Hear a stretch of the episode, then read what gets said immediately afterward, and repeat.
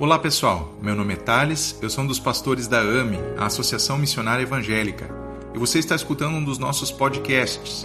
Neste caso, trata-se de uma das pregações dos nossos cultos de domingo. Seja muito bem-vindo, que Deus te abençoe.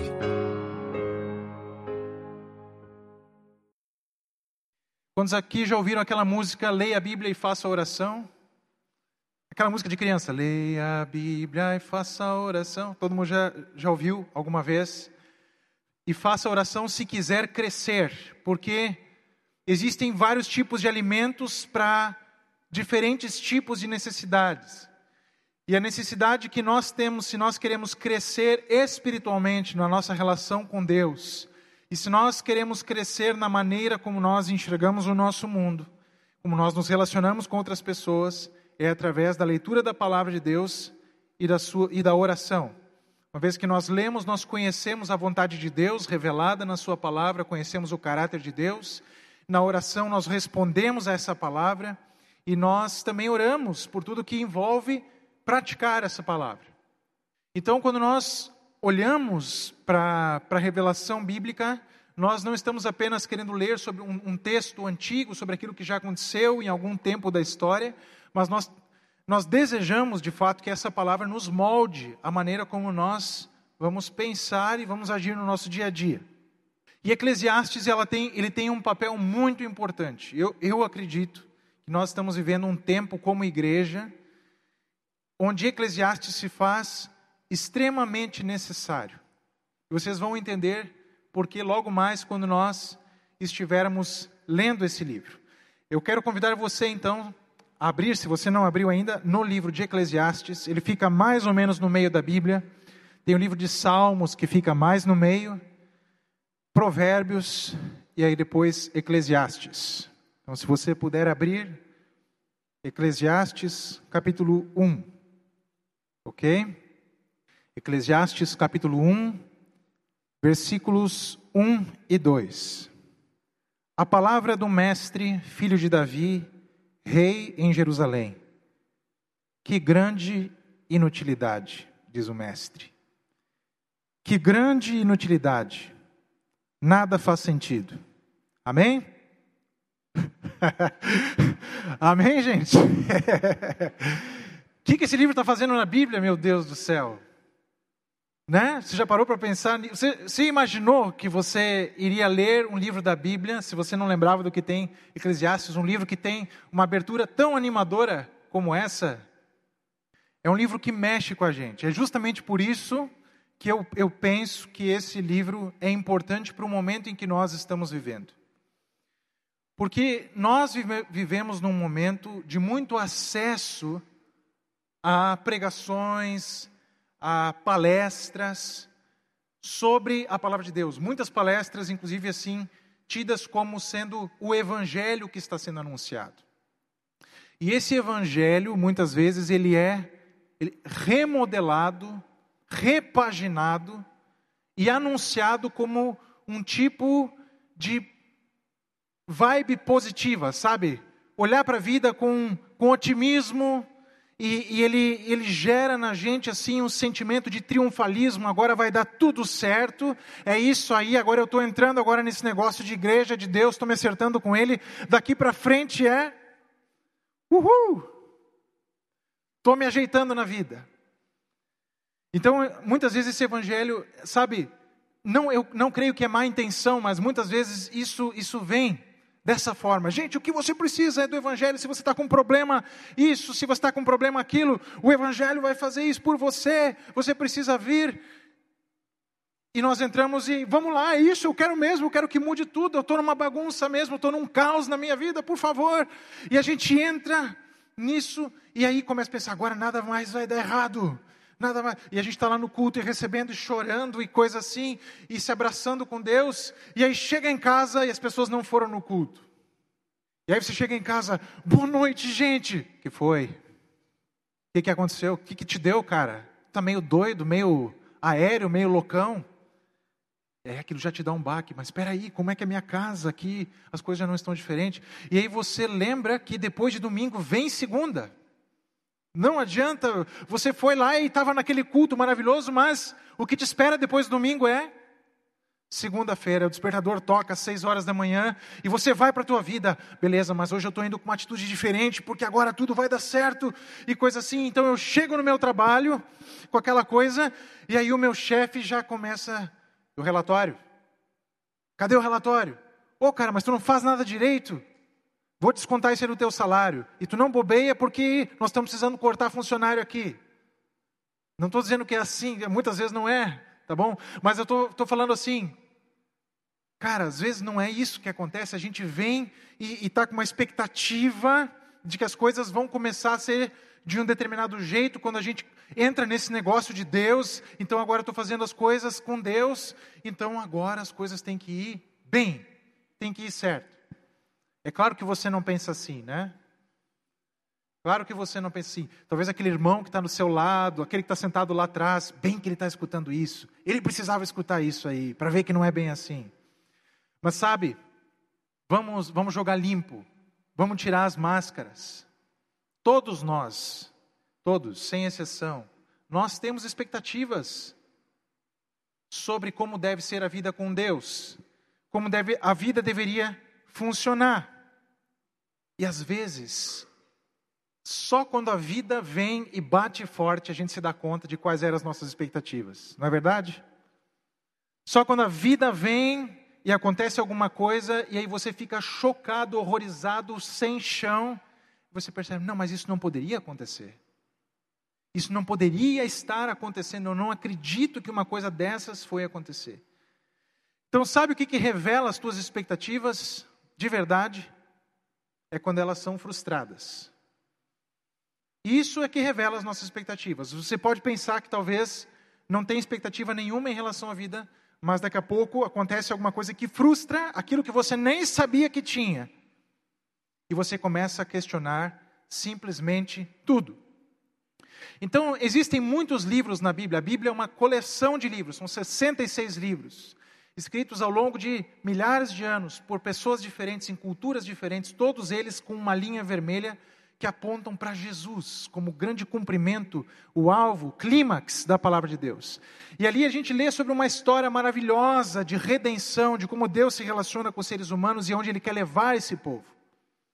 Mas muitas vezes a gente não sabe como encaixar essa história no nosso dia a dia. Como é que a gente se encaixa nessa grande história? O que diferença faz eu saber dessas coisas no meu dia a dia? E a Bíblia ela tem alguns livros que falam sobre o nosso viver diário, sobre como é que eu vivo mesmo. E no Antigo Testamento nós encontramos três livros que falam sobre isso. São eles os livros de Provérbios, Eclesiastes e Jó. São livros que exploram a vida e os seus percalços, os seus problemas, as suas dificuldades, ou maneiras de lidar com a vida.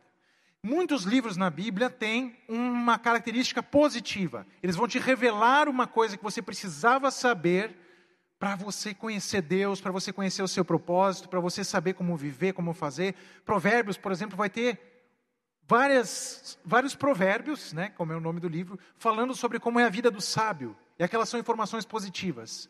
Eclesiastes tem um papel negativo. É, dentro da Bíblia tem isso também. Livros que estão ali para nos ajudar a desconstruir, a tirar algumas coisas que a gente acha, concepções, ideias sobre Deus e sobre a vida, que na verdade elas são desafiadas e provam ser falsas ao longo da nossa caminhada. Então, Eclesiastes está aí para isso, para nos dar essa chacoalhada. Então, talvez você até fique escandalizado com o que você vai ler, vai ouvir e ler, mas está na Bíblia.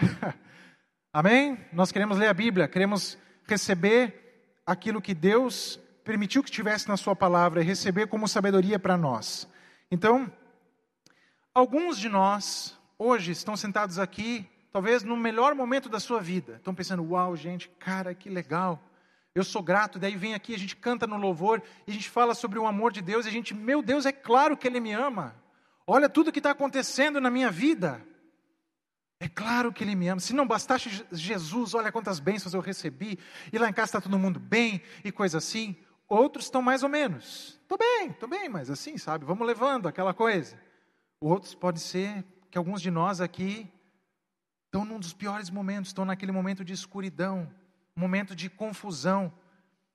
E eu creio que, independente do estágio onde, onde você se encontra, todos nós, em maior ou menor grau, precisamos lidar com o chamado mito da realização religiosa.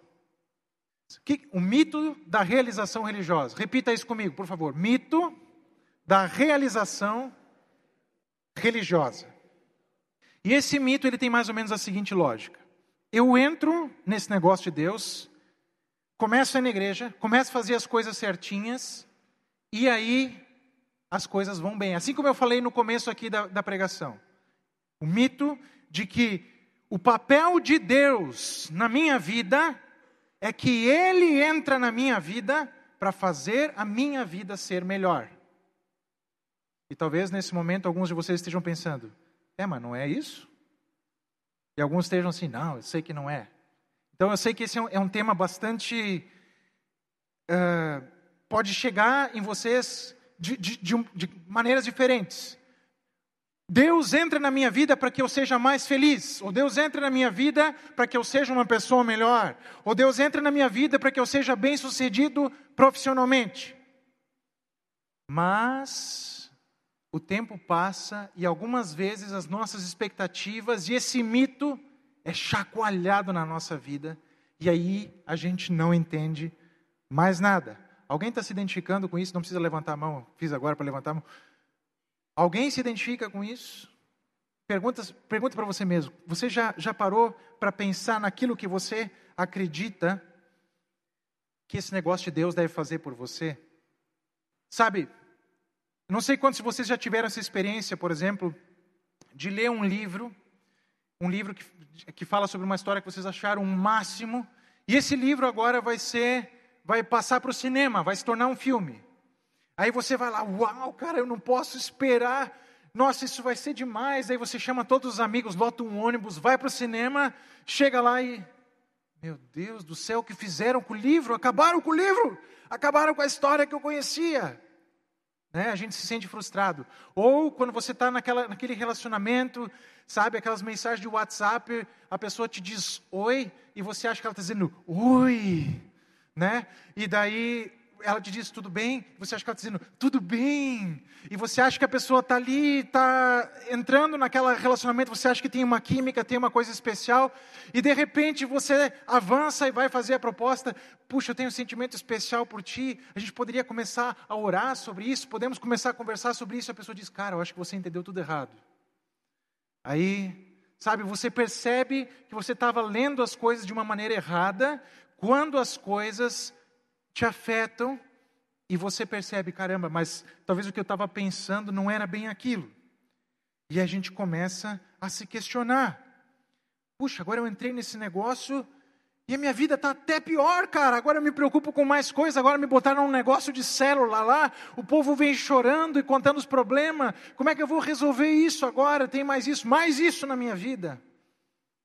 Agora eu me preocupo com as pessoas, agora eu, eu tenho uma responsabilidade de anunciar o Evangelho e outras coisas, né? Como é que pode que isso está acontecendo comigo? Então, esses são os momentos em que a gente começa a se questionar: caramba, será que Deus é bom mesmo? Será que, será que as minhas orações fazem alguma diferença? Porque eu entrei, eu estou fazendo tudo certo, mas aquilo que eu estou pedindo para Deus não está acontecendo. E agora, como é que eu lido com isso? Como é que eu lido com essa frustração? E muitos deixam a fé. Por isso, queridos, que eu, eu falei e digo de novo, eu acho necessário que nós entremos nesse negócio e a gente, e a gente se permita descascar um pouco das nossas expectativas. Talvez até dói um pouco, não é verdade? Quando a gente é mexido nessas coisas que nós queremos, às vezes dói. Mas isso nos fortalece, nos, nos fortalece para a vida, para viver a vida como de fato ela é. E, e o Eclesiastes ele apresenta para nós uma nova possibilidade. E se o problema não for Deus? E se o problema for justamente as minhas expectativas em relação a Ele? é a carga que eu coloquei, é a maneira como eu achei que as coisas iriam acontecer. E se, e se o que eu pensei que Deus iria fazer na minha vida é diferente daquilo que Deus quer fazer na minha vida? Será que eu não estou alimentando ou gerando outra versão desse mito da realização religiosa? Né? A gente acha que as coisas vão ficar melhor, mas e o que acontece quando a casa cai? Nas coisas, na hora que as coisas não saem como a gente gostaria que elas saíssem. E o fato é que essas dificuldades elas acabam expondo o nosso coração. Não é verdade? Você se identifica com isso? Vocês estão aí ainda? Muito bem. Nós estamos no versículo 1 de Eclesiastes. Né? Ele fala sobre isso, sobre essas conclusões. E a gente, muitas vezes, quando, quando entra nessa caminhada de fé, nós não estamos preparados para lidar com essas realidades. A gente até fica perturbado com aquilo que ele, com que coisas como esse livro aqui nos dizem. Mas então, no versículo 1 nós lemos: Que grande inutilidade, diz o mestre. Que grande inutilidade, nada faz sentido. Então nós vemos aqui que o livro de Eclesiastes, ele está falando sobre um mestre. Então nós temos o autor do livro e o autor do livro está falando sobre aquilo que o mestre está dizendo. Está claro isso? Nós temos o autor, então o autor diz: "Que grande inutilidade". Quem fala isso? O mestre. Então, nós, na verdade, o autor desse livro, o, o mestre em si, o autor e o mestre são anônimos. Nós não sabemos quem são. Embora o texto nos dê a entender que era Salomão, filho do rei Davi. Né? Existe alguma discussão sobre isso que não vem ao caso aqui nesse momento, mas a pergunta que ele faz, que esse mestre vai fazer, é sobre a realidade que nós encontramos na nossa vida aqui debaixo do sol. Ok? Então, vamos ler aqui o versículo 13, capítulo 1, versículo 13. Dediquei-me a investigar e a usar a sabedoria para explorar tudo o que é feito debaixo do céu. Que fardo pesado Deus pôs sobre os homens. É a, é a resposta dele. Então, a gente vê uma pessoa que é sábia, alguém que se dedicou a investigar as coisas que estão acontecendo debaixo do sol, que é uma, debaixo do céu ou debaixo do sol, que é a expressão que ele usa aqui. E muitas e muitas vezes a gente vê ele falando sobre essa dedicação dele em conhecer as coisas, e ele chega nessa conclusão: que fardo pesado Deus colocou sobre os homens, Deus pôs sobre os homens. Então, quando você lê Eclesiastes, você pode pensar como se fosse um avô seu. Eu não sei, alguém aqui teve um avô que gostava de contar histórias? Alguém teve? Alguns tiveram. Sabe aquele avô que gosta de contar caos, que gosta de... Então é como se o autor desse livro fosse um avô que vai contar, sabe? Eu conheci um mestre uma vez. Olha, era um cara que se dedicou, é um cara que se empenhou em conhecer o mundo aqui debaixo do sol. Ele se dedicou para conhecer as coisas como as coisas são, de fato. E qual é a conclusão dele? Depois que ele faz tudo isso, no versículo 2, voltando para o versículo 2, que grande inutilidade. Quem tem vaidade aí na Bíblia? Também é outra tradução, né? Vaidade. Tudo é vaidade ou que grande inutilidade, nada faz sentido. Tem outras traduções parecidas com essa. Na verdade, o termo que ele está usando ali é um termo hebraico que é hevel, que significa fumaça. Fala hevel. Agora você já sabe uma palavra em hebraico, é fumaça, ou vapor, hevel. Então, quando ele diz ali, que grande hevel, diz o mestre, que grande Hevel! Tudo é Hevel, é fumaça, é vapor. Então, quando, quando, quando ele está usando essa imagem, ele está falando sobre uma coisa. A fumaça é real ou não é? Quando você consegue ver fumaça? Sim. Quando uma coisa está queimando, está pegando fogo alguma coisa, você vê a fumaça.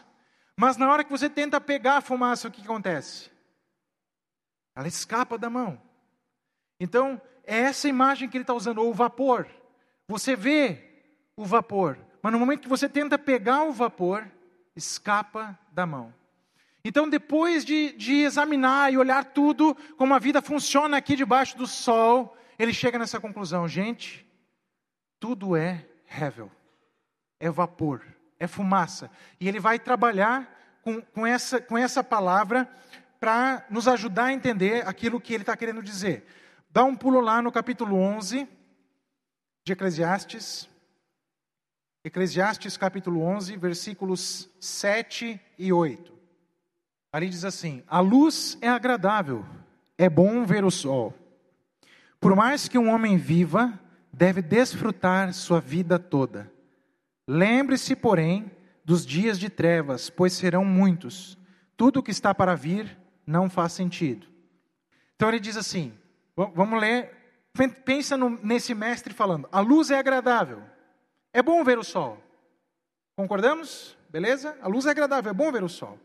Por mais que um homem viva, deve desfrutar sua vida toda. Beleza?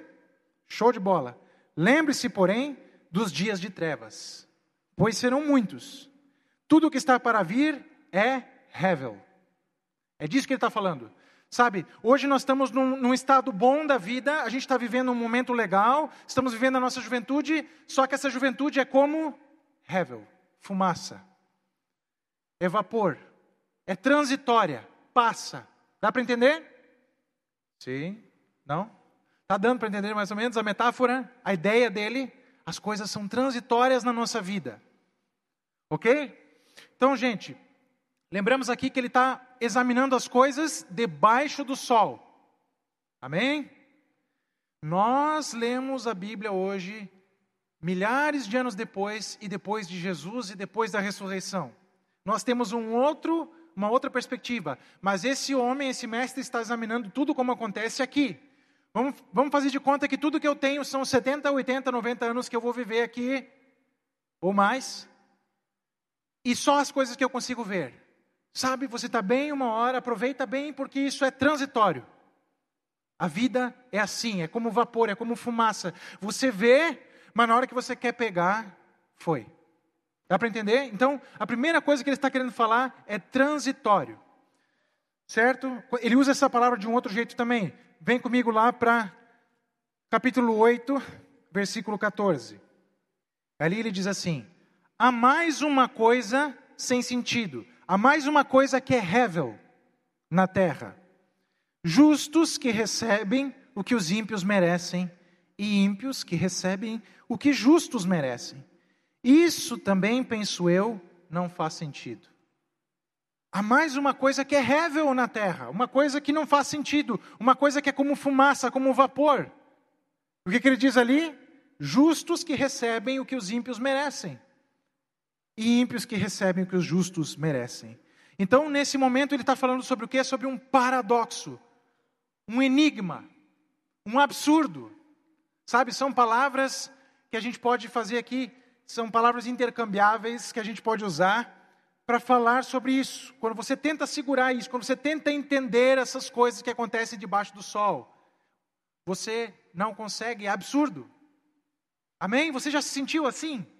Que você lê o jornal, você vê uma notícia e você diz: Meu Deus do céu, como isso pode acontecer? Alguém?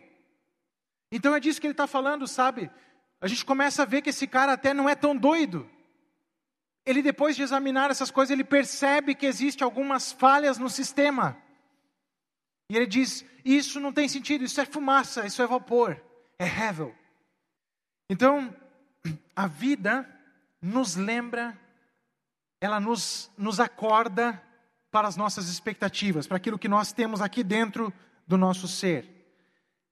A gente só se dá conta das expectativas que nós temos quando elas são frustradas pelo que a vida apresenta, quando as coisas fogem das nossas concepções. E um desses exemplos é esse: é a justiça. Todo mundo sabe. Você não pensa assim, cara, se eu fizer a coisa certa, eu devo ser recompensado, não é verdade? Se eu faço a coisa errada, eu devo ser punido. Né? Quem faz o certo, recompensa, quem faz errado, deve ser punido. Isso acontece? Isso acontece ou não acontece? Tem certeza que nunca acontece? Acontece, não é verdade? Sim, algumas vezes acontece que você é recompensado pelo certo que você faz. Muitas vezes, talvez. Talvez a maioria das vezes. Mas há vezes que isso não acontece. E é isso que deixa esse mestre do Eclesiastes doido da vida.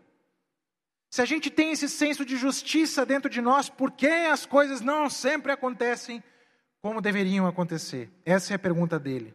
O mundo funciona desse jeito meio doido.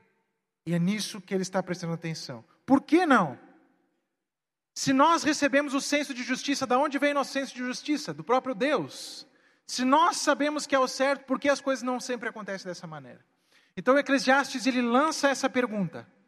E Jó, que é outro livro que nós não vamos trabalhar dessa vez, ele pergunta ainda mais: o que isso diz? Eclesiastes pergunta: o que, que isso fala sobre a vida, sobre o nosso mundo, essas loucuras? E Jó vai perguntar: o que essas calamidades dizem sobre Deus. Então é outro, é outra maneira de refletir. Por que, que isso é importante, gente? Porque a espiritualidade da Bíblia é uma espiritualidade honesta. É uma espiritualidade que lida com as coisas. É uma espiritualidade que não faz de conta que não acontece. Você com certeza já deve ter lido pelo menos um salmo onde você consegue imaginar o autor do salmo berrando para Deus: Deus, mas eu fiz tudo certo e por que as coisas estão acontecendo dessa maneira? Salmos, gente, pessoas que andam com Deus oram assim. Você, muito provavelmente, você já tenha feito alguma coisa parecida com esse salmo diante de Deus. E sabe, por isso que nós precisamos ler essas coisas, porque elas são um lugar, sabe, para alguns de nós incomoda pra caramba isso aqui. Mas para outros é um refrigério, não é verdade? Cara, finalmente alguém que me entende. Não é verdade? A gente pensa assim, caramba, finalmente estão falando o que eu penso né? Estão lidando com essas coisas que eu não sei como lidar. Então, ele conclui, né, voltando lá para o capítulo 1, versículo 2, depois de examinar todas as coisas, se dedicar, nada, né, tudo é rebel. É, isso é, é melhor a gente pensar assim, que quando a gente pensa assim, nada faz sentido, às vezes a gente coloca já numa caixa, meu Deus, mas ele está falando que a vida não tem sentido mesmo. Não, o que ele está dizendo é que a partir das suas experiências, na maneira como a gente, quando ele quando está olhando para o mundo, ele não consegue ver sentido naquilo. Dá para entender? Porque nós, quando olhamos para a revelação bíblica como um todo, nós sabemos que fomos criados com um propósito da parte de Deus. Somos chamados para viver isso. Mas há certas coisas que acontecem na nossa vida que fazem com que a gente comece a duvidar dessas coisas. Vocês estão aí? Podemos ir para o versículo 3? Então, capítulo 1, versículo 3. O que o homem ganha com todo o seu trabalho em que tanto se esforça debaixo do sol? Então, debaixo do sol é outra expressão que aparece pelo menos 30 vezes dentro do livro, debaixo do sol. E ela quer falar sobre essa realidade daqui. Eu já mencionei um pouco isso. Ele não está levando em consideração a visão de Deus sobre as coisas. Ele está levando em conta aquilo que ele pode ver, aquilo que ele pode observar. E ele faz essa pergunta: o que, que o homem ganha? Né? Quer dizer, se eu se eu estou aqui debaixo do sol e eu trabalho para caramba, o que, que eu posso ganhar com isso? E ele vai falar ao longo do livro: olha, tem coisas boas. Eu posso fazer, cara, não é show de bola quando eu posso sair do meu trabalho, sei lá, e levar minha família para comer uma pizza ou pedir uma pizza para comer em casa. Ou sair com alguns amigos para comer uma batata frita, sei lá. Isso é show de bola.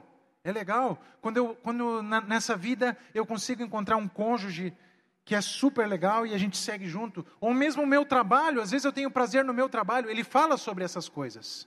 Ele fala sobre tudo isso. Só que ele analisa essas coisas e diz assim: em última instância, esse meu trabalho, as coisas que eu consigo aqui debaixo do sol, se elas forem aquilo que vai definir a minha vida, então não é bom que chega. É isso, sabe? Essa é a conclusão. Se aquilo que vai definir a sua vida é o seu trabalho, se você só pode ser feliz, se você só pode ser realizado se você tiver aquele trabalho, ou se você tiver aquele cônjuge, ou se você tiver aquela situação, ele diz que você vai enfrentar problemas. Porque você está, você está apontando para o caminho da decepção. Dá para entender? Ele começa justamente a descascar que se essas coisas, esses ídolos, João Calvino, você já deve ter ouvido falar dele, foi um dos reformadores da igreja. Na, na Idade Média, ali por 1500 e pouco, João Calvino também alcançou, foi tão famoso quanto Lutero, e foi um dos reformadores da igreja. Ele disse que Eclesiastes é um destruidor de ídolos. O que, que são ídolos? Quando a gente olha para a Bíblia, nós vemos a descrição de ídolos como sendo, às vezes, assim, alguns postes, alguns deusezinhos que eles usavam e cultuavam, né? Deuses da colheita, deuses da fertilidade, Deus disso, Deus daquilo. E ao mesmo tempo, a Bíblia começa a falar sobre um outro tipo de idolatria, que tem a ver com poder, com sexo, com dinheiro, com fama. Então, Eclesiastes destrói os ídolos, ele coloca os ídolos no seu devido lugar. Se você vai fazer uma escolha na sua vida, se a sua vida toda depende disso, do seu trabalho, se você só vai encontrar propósito nisso, então, qual é, qual, o que, que o homem ganha? Claro, ele vai explorar isso mais à frente. É muito provável que você vai experimentar alguns hevel na sua vida.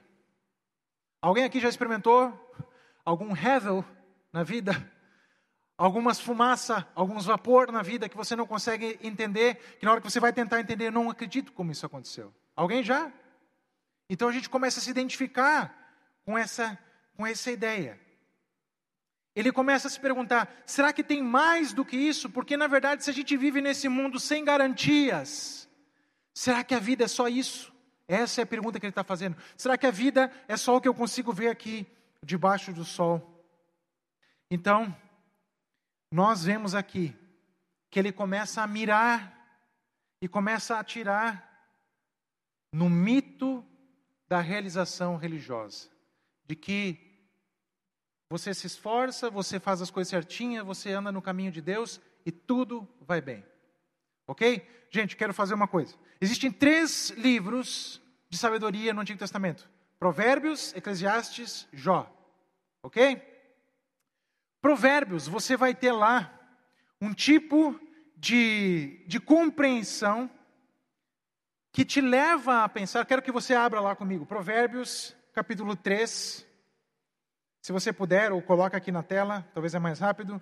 Provérbios, capítulo 3, versículos 5 a 7. Então, lá em Provérbios, nós lemos o seguinte: Confie no Senhor de todo o seu coração e não se apoie em seu próprio entendimento. Pode continuar. Reconheça o Senhor em todos os seus caminhos e ele endireitará as suas veredas. Não seja sábio aos seus próprios olhos, tema o Senhor e evite o mal, e isso lhe dará saúde ao corpo e vigor aos ossos. Conseguiram entender o que, que ele está dizendo ali? Olha, Confie no Senhor de todo o seu coração, não se apoie no seu próprio entendimento, reconheça o Senhor e Ele vai endireitar as suas veredas, endireitar os seus caminhos. Não seja sábio aos seus próprios olhos. Tema o Senhor, evite o mal, e isso lhe dará saúde ao corpo e vigor aos ossos. Né? Nem vamos mais precisar tomar vitaminas. Já pensou? Então, Provérbios, ele aponta para essa realidade. Isso é verdade ou não é? É verdade ou não é? É verdade. Você pensa na pessoa que se dedica a Deus, aquele que realmente decide temer o Senhor, andar conforme a sua sabedoria. Essa pessoa, ela tende a se dar bem, ela tende a, a ter bons relacionamentos, a cultivar coisas boas na sua vida. Isso sempre acontece com quem teme a Deus? Queridos, isso sempre acontece? Não. E é isso o que o Eclesiastes está explorando. Amém? Sabe, às vezes nós lemos a Bíblia como se fosse um, um, um manual, onde eu vou ler aquilo aqui que tá, e vou fazer uma equação matemática, como se fosse tudo ali fosse promessa para mim, sem olhar para o contexto, sem olhar para a realidade como ela é. E o Eclesiastes vai dizer: olha, isso acontece, sim, é bom temer ao Senhor. Ele fala várias vezes no livro: é bom ter sabedoria, é bom crescer no caminho de Deus, só que às vezes, até mesmo para o justo, acontecem coisas que são hevel, coisas que a gente não consegue entender. É isso que ele está falando.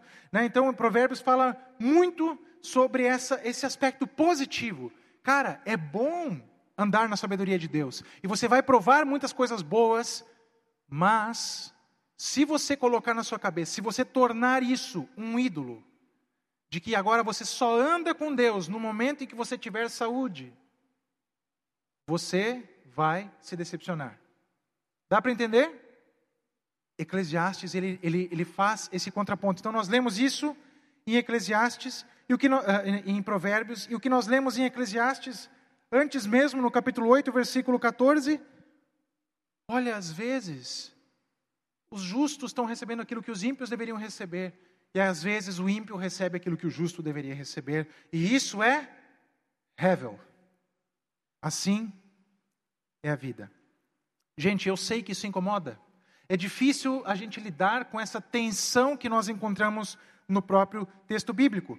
Por isso, nós precisamos crescer na nossa compreensão do que a Bíblia fala acerca de Deus e acerca das nossas expectativas como um todo. Esses livros, eles entram em tensão e ao mesmo tempo eles se ajudam, eles se complementam. Se você se baseia em um só, você pode ter sua visão muito estreita. Se você tem os três, você tem uma visão mais ampla. Dá para entender? Estamos ainda aí? Muito bem. Agora, será que isso quer dizer que a vida não tem sentido nenhum? Não. É claro que não. É como eu falei antes, a revelação bíblica como um todo, ela nos fala que a vida tem um propósito, que a vida tem um sentido, mas que esse mestre então não não está conseguindo entender quando essa lógica, esse mito da realização religiosa começa a falhar, e é isso que enlouquece o mestre, é isso que chama a atenção dele, e ele começa a, lidar com isso. Muitas vezes a gente quer que as coisas sejam muito preto no branco, e às vezes até quando acontecem coisas erradas, ou coisas erradas não, acidentes, tragédias, questões com outras pessoas, Muitas vezes a gente começa já a raciocinar: ah, mas então será que não tem pecado ali? Será que já não aconteceu, a pessoa não fez alguma coisa errada? Onde será que ela falhou para ela estar tá passando por isso agora? Mas aí a gente olha o livro de Jó e a gente vê que Deus fala sobre Jó. Ele é justo. Amém? Gente, então nós, quando nós começamos a perceber essas coisas, a gente começa a perceber que nós não servimos para Deus. Você já se deu conta disso? Que vocês talvez não sejam um bom Deus. Você não seria um bom Deus. Tem coisas que fogem da nossa compreensão. Tem coisas que é com Deus, é só Ele entende, que a gente não consegue entender. E aí, muitas vezes, quando a gente entra nessa crise, quando esse mito começa a ser despedaçado na nossa vida, nós começamos a pensar: será que Deus é bom? Será que Deus é real? E na verdade, o que, que, está falando sobre Deus? Na verdade, nem está falando sobre Deus. Está falando sobre a realidade que acontece debaixo do sol. Sabe o que, que Eclesiastes nos lembra? Que nós vivemos em um mundo caído. Nós vivemos num mundo onde às vezes as coisas não funcionam como deveriam. Nós vivemos num mundo que nos faz ter saudade de um lugar que a gente nem conheceu ainda, que são novos céus e nova terra com Deus. Amém? Nós olhamos para esse mundo e a gente, cara, eu preciso muito conhecer o céu, porque lá, quando, quando Jesus voltar e o céu se estabelecer com plenitude de novos céus e novas terras, nós estivermos vivendo lá, então aí eu vou ter paz. Mas enquanto eu não estiver lá, eu continuo a viver num mundo onde as coisas podem dar erradas para mim. Desculpa ter que falar isso no domingo à noite. Sabe, gente, as coisas podem dar erradas. Para você também. Você que, tá, você que é filho de Deus. Você que é servo de Jesus. Sabe, para mim, uma das imagens mais fortes da Bíblia está na vida do apóstolo Paulo. Você já parou para pensar nisso? O que, que o apóstolo Paulo fazia da vida? Pregava. Ele, ele viajou pouco ou muito? Muito. Evangelizava. Ele tinha família? Tinha esposa e filhos? Não tinha. Às vezes tinha que trabalhar com as próprias mãos. Foi preso uma vez ou duas? Muito mais. Paulo chegou a naufragar? Quantas vezes? Três vezes. Você já naufragou alguma vez? Algum, alguém já de caico, talvez, na praia, né? Mas Paulo naufragou três vezes, gente. E ele diz: Cara, agora a vida que eu vivo, eu vivo pela fé no Filho de Deus, que me amou e se entregou por mim. E não me importa, o Espírito Santo está até me dizendo: Paulo, tu vai apanhar na próxima cidade aí. Eu não me importo, Espírito Santo, eu vou. Ele conheceu um amor, ele conheceu algo que lhe permitia viver debaixo do sol essas circunstâncias que todo mundo vive e não desistir. Sabe, então tu vê um cara desses, Deus não está no negócio, se naufragou, Deus não está no negócio. Olha, eu acho que Deus estava com Paulo, não estava? Você concorda que Deus estava com Paulo? Cara, Deus estava com Paulo.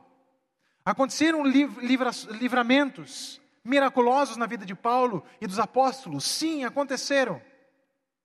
Mas também aconteceram essas contingências que vocês e eu vivemos. Paulo ficou doente. Ficou doente ou não ficou? Ficou doente. Quando ele escreve para Timóteo, Timóteo, não é, olha, além de tomar água, toma um pouco de vinho, que é bom para o teu estômago. Do, Timóteo ficou doente. Sabe, eram pessoas que oravam e as pessoas ficavam curadas, mas elas também passaram por essas experiências. Mas elas perseveraram. Então, é isso que Eclesiastes nos ajuda a ver. Sabe? E se a promessa de Deus para mim e para a humanidade envolve o fato de que ele veio na pessoa do seu filho e entrou na nossa bagunça. Ele veio na pessoa do seu filho e veio para debaixo do sol. Ele sofreu conosco, ele se identificou com o nosso sofrimento, com a nossa angústia. E ele sinalizou que isso não é o fim. Ele disse que veio anunciar o reino de Deus. E através da sua vida, das suas palavras, das suas atitudes, ele demonstrou como vai ser na glória. Amém?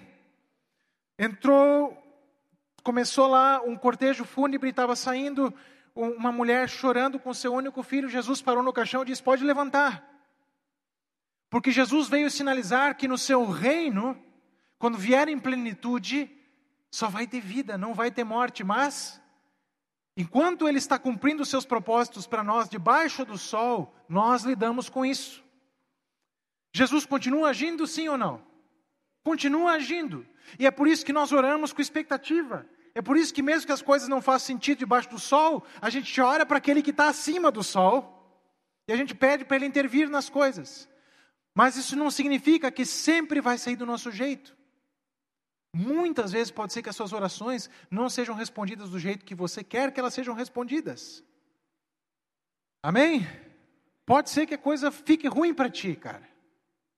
É a vida. Você, já, você não disse isso essa semana alguma vez, pelo menos? É a vida. É a vida. É assim, enquanto a gente está debaixo do sol. Mas a promessa de Deus é que aquilo que ele começou em Jesus um dia vai se concluir quando Jesus retor retornar. Essa é a nossa esperança. Um dia as coisas vão ser endireitadas.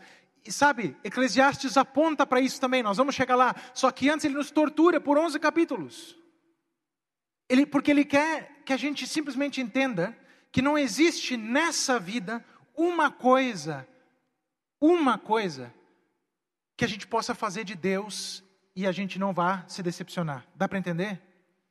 Se o seu trabalho for o seu Deus, vai cair a tua casa. Entende? Cedo ou tarde. Se, se, se a, a, o sustento da tua vida depende disso, depende daquilo, daquilo outro, vai cair. Não faz sentido. Vai acontecer um revel na tua vida e você vai ficar no chão. Dá para entender? Então, quando ele está fazendo essas perguntas, Sobre o que, que a gente ganha, ele está levando isso em consideração. Amém? Estamos juntos? Então, o que, que ele está mostrando aqui é que nós vivemos numa situação frágil, nós somos frágeis. E nós estamos vivendo num mundo caído.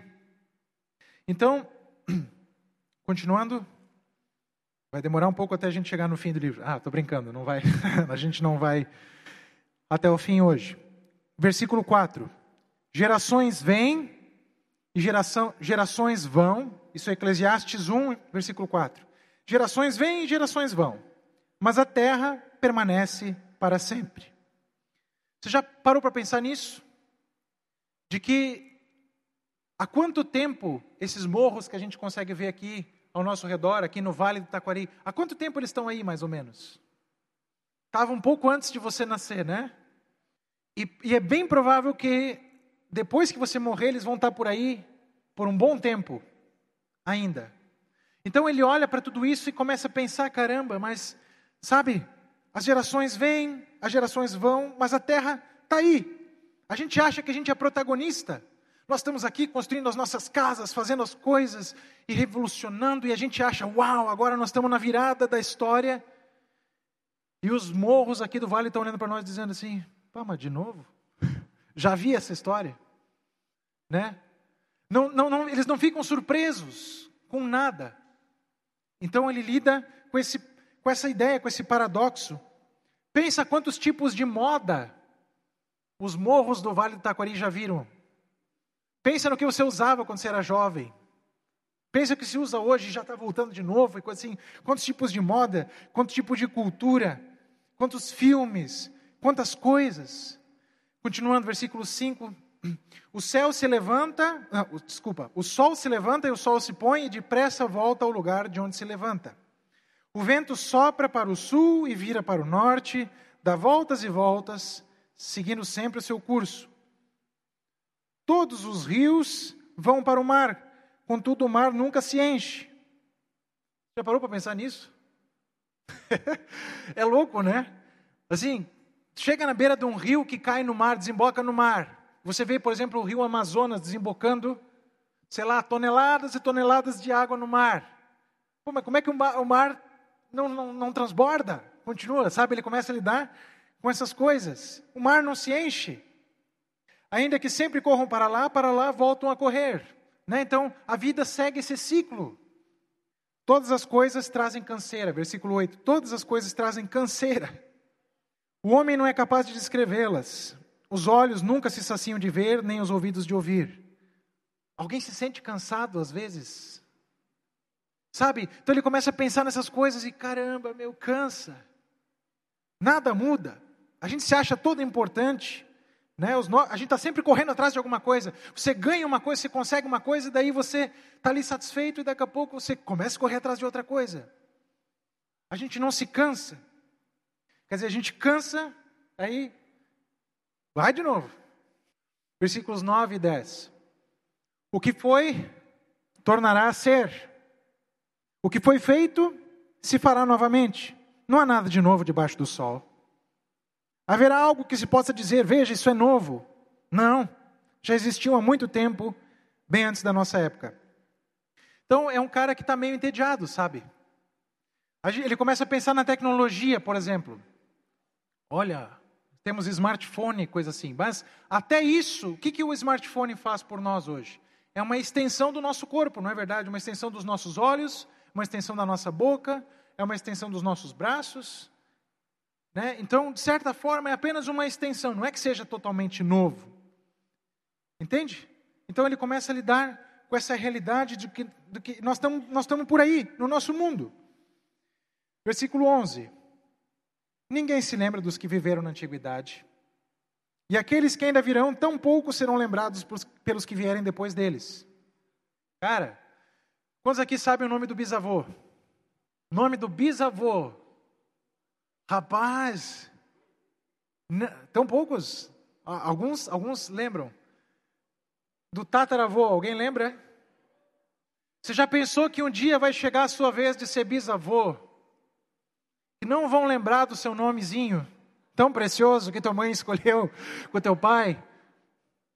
Ele começa a falar sobre isso, sobre a nossa brevidade, sobre a nossa fragilidade. Versículo 12: Eu, o mestre, fui rei de Israel em Jerusalém. Dediquei-me a investigar e a usar sabedoria para explorar tudo que é feito debaixo do céu. Que fardo pesado Deus pôs sobre os homens. Tenho visto tudo que é feito debaixo do sol tudo é inútil, é rével, é correr atrás do vento.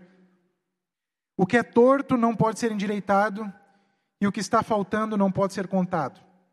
Então, com, essa, com esse verso, ele parece querer falar sobre uma realidade que tem certa. A gente sabe que tem uma coisa errada com o mundo, não é verdade? Cara, tem uma coisa que não está funcionando muito bem, mas parece que a gente nunca consegue consertar. Por mais que nós tenhamos avanços e avanços e avanços, parece que aquilo que está torto parece que não se endireita. Então ele está falando sobre isso, sobre isso. Fiquei pensando, eu me tornei famoso e ultrapassei em sabedoria todos os que governam, governaram Jerusalém antes de mim. De fato, adquiri muita sabedoria e conhecimento. Por isso me esforcei para compreender a sabedoria, bem como a loucura e a insensatez. Mas aprendi que isso também é correr atrás do vento. Pois quanto maior a sabedoria, maior o sofrimento, e quanto maior o conhecimento, maior o desgosto. Amém? Glória a Deus. É difícil lidar com isso, não é?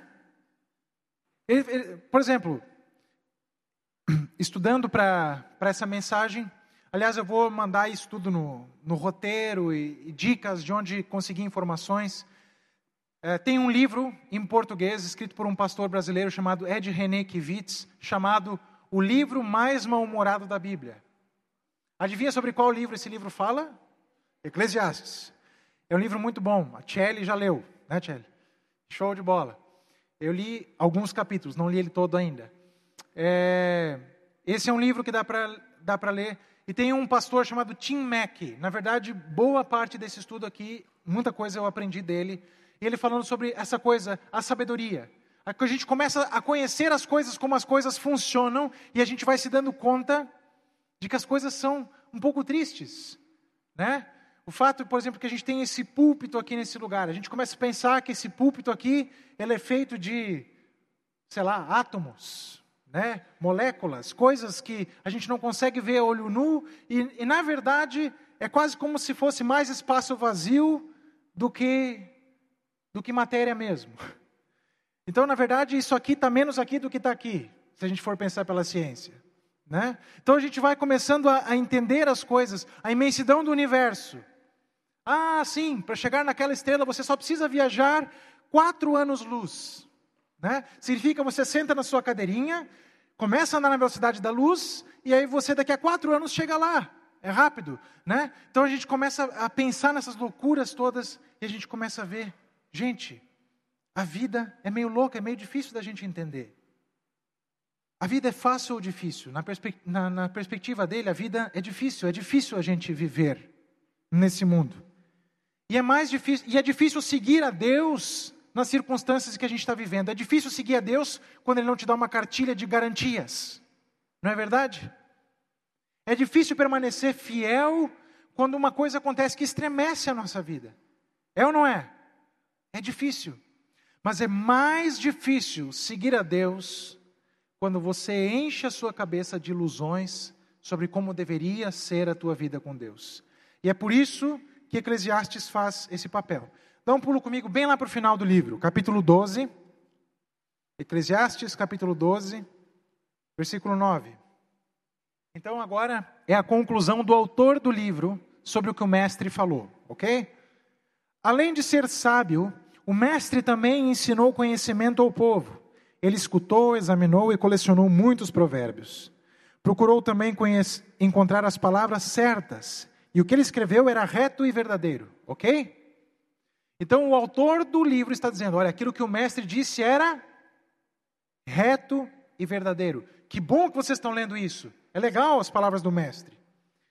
11. As palavras dos sábios são como aguilhões, a coleção dos seus ditos como, como pregos bem fixados, provenientes do único pastor. Vamos entender essa imagem. Ele está dizendo aqui que essa sabedoria que nós acabamos de ter acesso funciona como um aguilhão, como aquilo que guia os bois ou as ovelhas, ou como um prego bem afiado na mão do pastor. Sabe quando eu não sei, eu nunca fui pastor de ovelhas assim, mas a ideia é essa, de que você tem uma vara que às vezes tem que ter um espinhozinho na frente, porque quando os animais estão começando a sair do caminho, você dá uma espetadinha e eles logo se ligam. Então, a palavra de sabedoria que nós recebemos aqui, ela tem esse papel de dar uma espetada. Pá! Para a gente se ligar. Entendeu? É isso que ele está dizendo aqui. como pregos bem fixados. Só que essa vara está na mão de quem? Do bom pastor. Querido, pode ser que isso aqui te escandaliza, pode ser que frustre os teus planos e a tua compreensão, mas essa vara está na mão do bom pastor. Não estou falando de mim, evidentemente, né? Estou falando de Deus. Deus é o bom pastor que dá uns cutucão para a gente saber para onde a gente deve andar. Cuidado, meu filho, nada acrescente a eles. Ele continua, versículo 12. Não há limite para a produção de livros e estudar demais deixa exausto o corpo. Talvez ele mesmo provou disso. Cara, estudei demais, estou cansadão. Agora que já se ouviu tudo, aqui está a conclusão. A conclusão disso tudo. Mesmo com os revel da vida, com a fumaça, com o vapor que a gente não consegue entender, a conclusão. Tema a Deus e obedeça aos seus mandamentos, porque isso é o essencial para o homem. Pois Deus trará a julgamento tudo o que foi feito, inclusive tudo que está escondido, seja bom, seja mal. Então, a conclusão do livro chega como um raio de luz para nós. Sabe, a gente está sentado numa sala meio escura, escutando esse mestre falar, é, mas as coisas não funcionam sempre como deveriam funcionar, sabe? aquele cara meio sinistro, falando sobre essas coisas que ele viu. Então, o autor do livro chega e abre a porta e diz assim: É, cara, já deve ter ouvido bastante dele, né? Ele começa a abrir as janelas e aquele ar começa a entrar e ele diz assim: Olha, é bom que você ouviu isso tudo, mas acima de tudo, lembra disso. Tema a Deus e obedeça aos seus mandamentos, porque isso é essencial. Porque talvez quando a gente começa a pensar sobre isso, a gente, vai, a gente viaja e diz assim: tá bom, mas se não é tão garantido, então também não estou mais nem aí.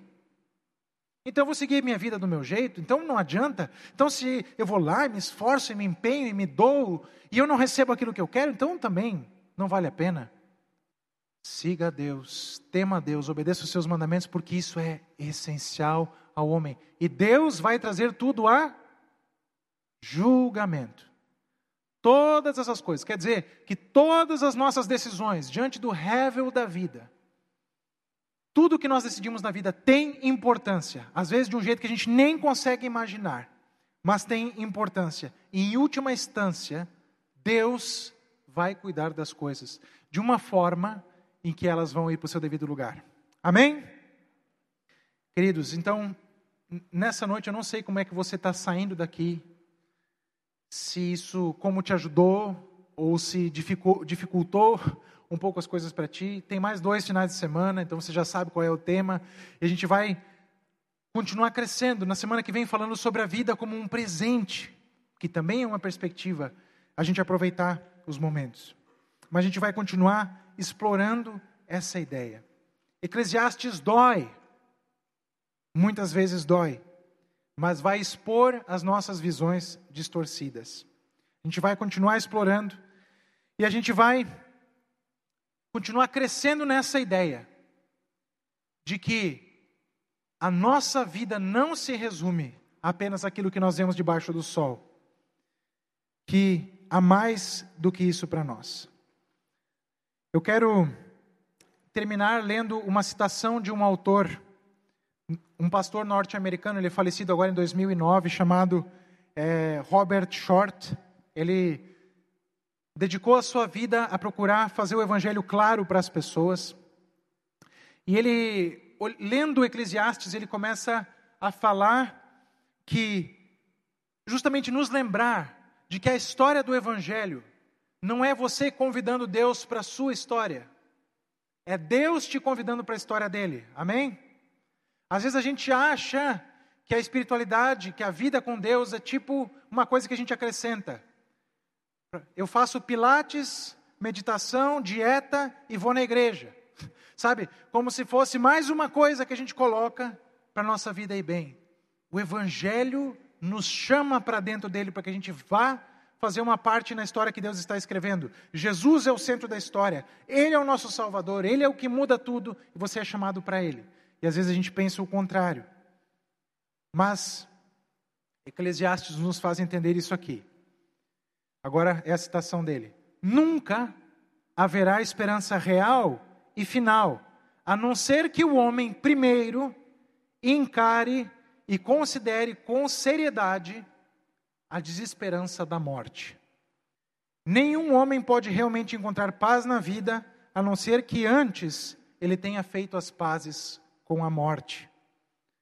Dentro do contexto maior da Bíblia, o mestre de Eclesiastes é essencialmente um tipo de teólogo negativo, fazendo perguntas que podem apenas ser respondidas por uma futura revelação de Deus, e limpando o caminho para essa revelação ao esmigalhar todas e quaisquer falsas esperanças. Eclesiastes é a véspera de Natal da Bíblia.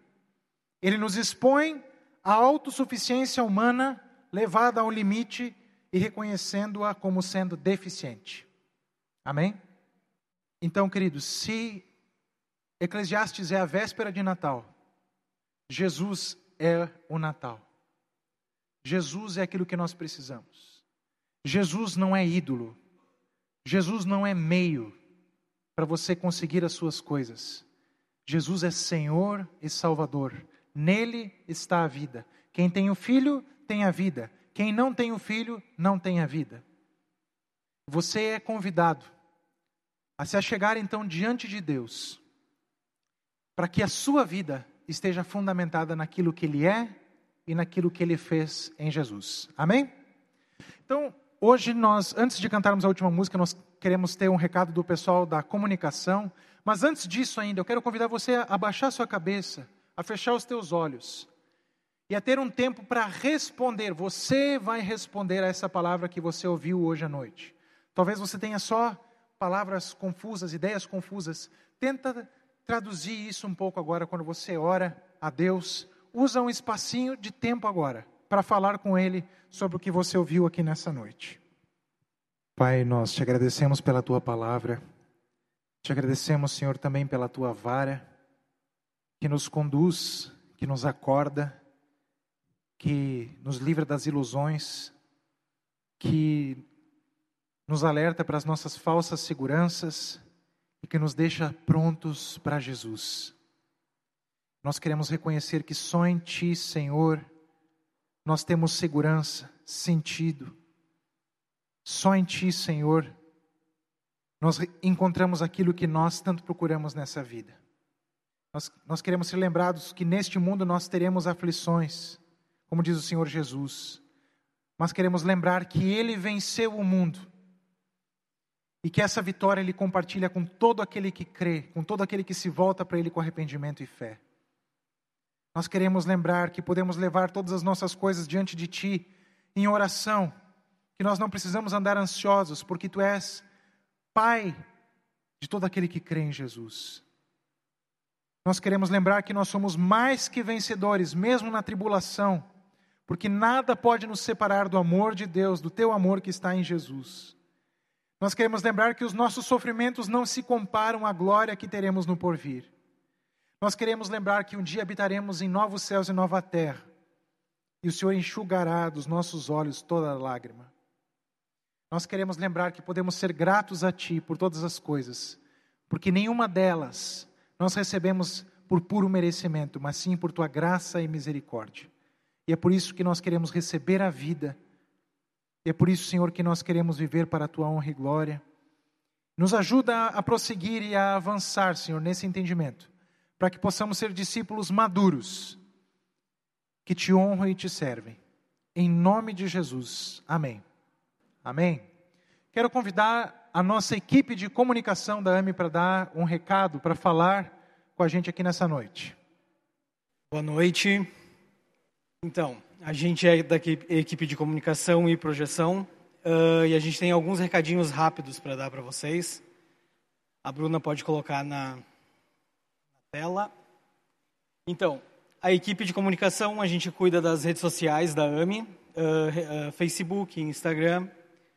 A gente faz aqueles recadinhos animados que vão para o WhatsApp para vocês, quem participa dos grupos. E tem também a equipe da projeção, que é responsável por cuidar da, da Bíblia, dos louvores e de tudo mais que acontece durante o culto e os eventos da AME. Como é uma equipe que precisa de ferramentas, de, de pessoas para estar tá trabalhando, a gente quer fazer um convite para todos vocês que é para estar tá fazendo parte da nossa, da nossa equipe. Quem gosta de redes sociais, quem gosta de tirar foto, quem tem uma mínima noção de, de informática, o Éder está ali para ajudar o pessoal que vai entrar para a projeção. A Camila vai estar tá auxiliando o pessoal da comunicação. A gente tem a Bruna que não pode estar tá aqui hoje. A Bruna ela se dispôs a ensinar técnicas de fotografia, se dispôs a ensinar a utilizar ferramentas de edição de foto para que a gente possa cada vez mais fazer um trabalho uh, especial para a AMI e com isso evangelizar pessoas e levar a palavra de Deus aonde as pessoas estão, que hoje é nas redes sociais, né? Mais uma coisa que a gente está fazendo agora é o mural da AMI, tá? Ali onde tinha os recadinhos do Com Elas, vai virar um mural e vão estar tá todas as informações que a gente quer compartilhar com vocês, tá? Vai ter a agenda da AMI, hoje ela já está lá até o mês de abril, abril não, até o mês de maio. Então tudo que vai acontecer, toda a programação da AMI vai estar disponível ali. A gente colocou, fez uma nova ferramenta também para vocês. Todo evento tem, a gente tira foto, faz vídeos e isso fica tudo arquivado, tá? Então quem quer ter acesso a, a essas fotos, agora tu pode mandar um e-mail para comunicação amilajado.gmail.com. Solicita o evento que tu quer, uh, que dia aconteceu, e a gente vai responder com um link com, contendo todas as fotos daquele evento. Então, essa é a forma que a gente vai utilizar a partir de agora para compartilhar essas fotos e vídeos que a gente faz durante os eventos. É isso, gente. Quem quiser fazer parte da comunicação, da projeção, a gente vai estar ali atrás agora. Sintam-se à vontade. Obrigado. Pessoal, então vamos, vamos aplaudir esse pessoal aqui. Eles têm, de fato, se esforçado, se empenhado muito para que a mensagem seja propagada. E você é parte muito importante disso. Você pode compartilhar tudo que eles postam, você pode mandar para os amigos. Tudo isso faz com que a mensagem se espalhe, que mais pessoas possam ter conhecimento do que acontece aqui. Amém? Então, se você quer trabalhar com eles, que são gente finíssima, você fala com eles aqui no final. E também queremos orar por esse rapaz aqui que está coordenando a equipe até hoje ou até essa semana e vai não vai mais poder coordenar, não vai poder mais ajudar tão de perto porque está se mudando para Camboriú. Isso, a trabalho. Ah, né? Caramba. É verdade. A Elisa também. Então a Elisa pode vir aqui, nós vamos orar por eles rapidamente, porque o Emerson é, ele já está indo essa semana. Então nós vamos orar por eles, para que Deus abençoe a mudança. O Emerson vai primeiro, acho que a Elisa vai um pouco depois, é isso? Mas para que Deus esteja abençoando o Emerson, então depois, no final do culto, você pode também dar um abraço nele, para que ele possa receber o nosso carinho, agora que ele está indo, né? Então, o nosso pessoal aqui vai abençoar também Camboriú, né? Amém? Vamos orar, vamos ficar de pé para orar? Amado Deus, nós te louvamos, Senhor, pela vida desse pessoal que tem se dedicado para a comunicação e oramos pela tua bênção, pela tua criatividade e pelo aumento dessa equipe. Te louvamos também, Senhor, por todo o trabalho do Emerson à frente dessa equipe, pela maneira como o Senhor nos abençoa através da vida dele. E oramos agora, Senhor, para que o Senhor cubra ele com a tua mão e com a tua bênção, e que ele possa ser uma bênção também em Camboriú. Possa abençoar aquela cidade, possa ser uma bênção em alguma igreja lá, no seu local novo de trabalho. Abençoa, Senhor, essa mudança na vida deles. Guarda, Senhor, cuida, é o que nós te pedimos em nome de Jesus. Guarda, Senhor, também a Elisa na ida para lá, todos os ajustes que precisam acontecer até que isso se concretize e que o Senhor possa ser engrandecido através da vida deles. Nós oramos em nome de Jesus. Amém. Amém. Deus te abençoe, Emerson. Todo mundo depois tem que dar um abraço nele também. Para quem, quem não vai conseguir abraçar, pode aplaudir já também o Emerson e a Elisa, são tão queridos para nós. Valeu, gente. Obrigado.